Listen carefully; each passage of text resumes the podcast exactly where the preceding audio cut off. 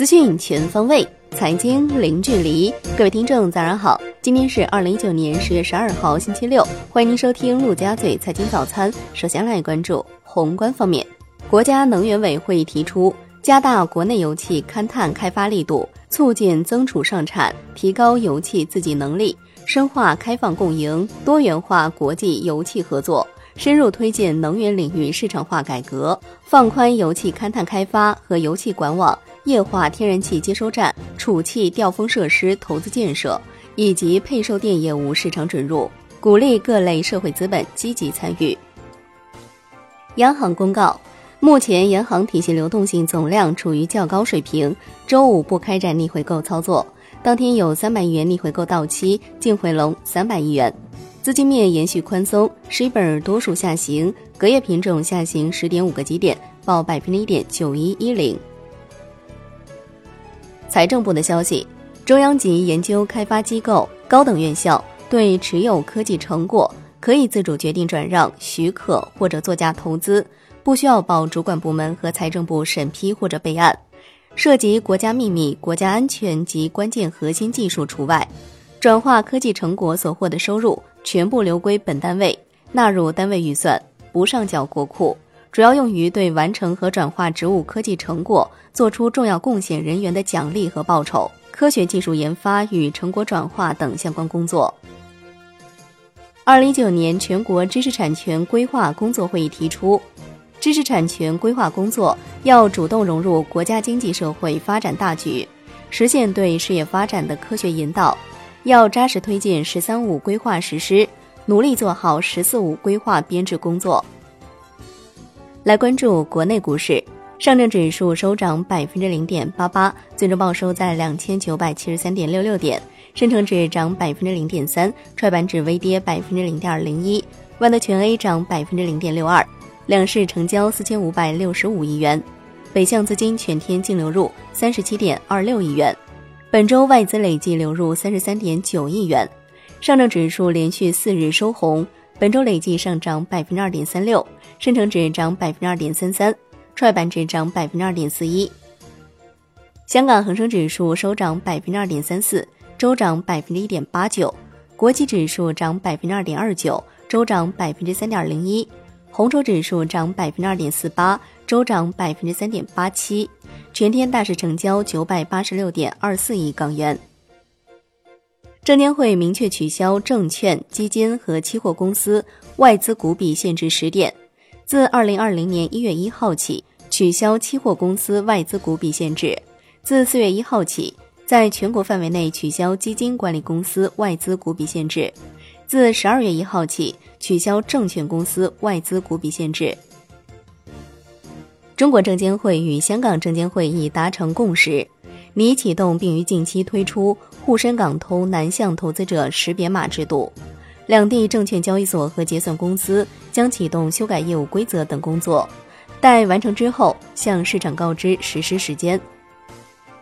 证监会公告：天迈科技、思迪克、电声营销、通达电器首发过会，墨迹科技被否。上交所与中证指数公司经过深入调研和研究，决定暂缓推出科创板指数，发行时间另行公告。上交所修改完善纪律处分、复核及听证相关规则。本次主要修改内容包括完善科创板并试点注册制相关自律管理措施和程序，与科创板发行上市审核规则相衔接。增加了暂不接受发行人、中介机构及相关人员文件的纪律处分，并将其纳入听证和复核范围等。MSCI 中国区研究主管魏震表示，科创板股票加入陆股通，且 MSCI 完成既定指数纳入流程之后，科创板股票将被 MSCI 中国指数和相关衍生指数纳入，届时科创板股票在指数中的纳入因子将和其他 A 股股票等同。澎湃新闻报道，贾跃亭在美国法庭主动申请个人破产重组，将把全部资产通过债权人信托的方式转让给债权人。该信托由债权人委员会和信托受托人控制和管理，这意味着债权人将提前拿到贾跃亭全部资产及其收益权。贾跃亭不再持有任何电动汽车制造商 FF 股权。楼市方面，澎湃新闻报道，长实集团将大连市西岗山黑嘴子项目出售给融创，作价超过四十亿元。目前，长实确认该消息属实。产业方面，国务院印发关于进一步做好短缺药品保供稳价工作的意见，提出对于部分替代性差。企业生产动力不足、市场供应不稳定的短缺药品，采取加强小品种药集中生产基地建设、完善和落实集中采购政策等方式保障供应，分类妥善处理一些药品价格过快上涨问题，对涨价不合理且违法的，依法依规实施处罚。中国连锁超市品牌物美正式入驻麦德龙中国。来关注海外方面，美联储将自十月十五号起每月购买六百亿美元短期国库券，将持续购买国库券至明年第二季度。购买国库券以维持储备余额长期充足，将持续隔夜回购操作至少到明年一月，以确保即使在需求高峰时期也有充足的储备。纽约联储将十月十五号十四天期回购操作规模定在三百五十亿美元，隔夜操作规模是七百五十亿美元。来关注国际股市，美国三大股指收盘均涨超百分之一，截至收盘，道指涨百分之一点二一，标普五百指数涨百分之一点零九，纳指涨百分之一点三四。本周道指涨百分之零点九一，纳指涨百分之零点九三，标普五百指数涨百分之零点六二。欧洲股市集体收涨。商品方面，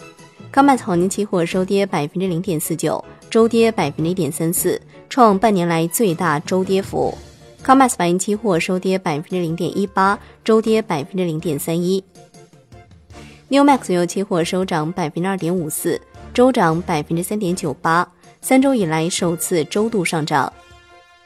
伦敦基本金属收盘多数收涨，而米期镍、而米期铝收跌。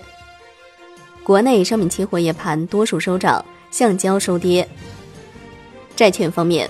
国债期货全线收跌，银行间现券收益率上行两个基点左右。最后来关注外汇方面，在人民币对美元十六点三十分收盘价报七点一零零零。人民币对美元中间价调升三个基点，报七点零七二七，本周累计调升两个基点。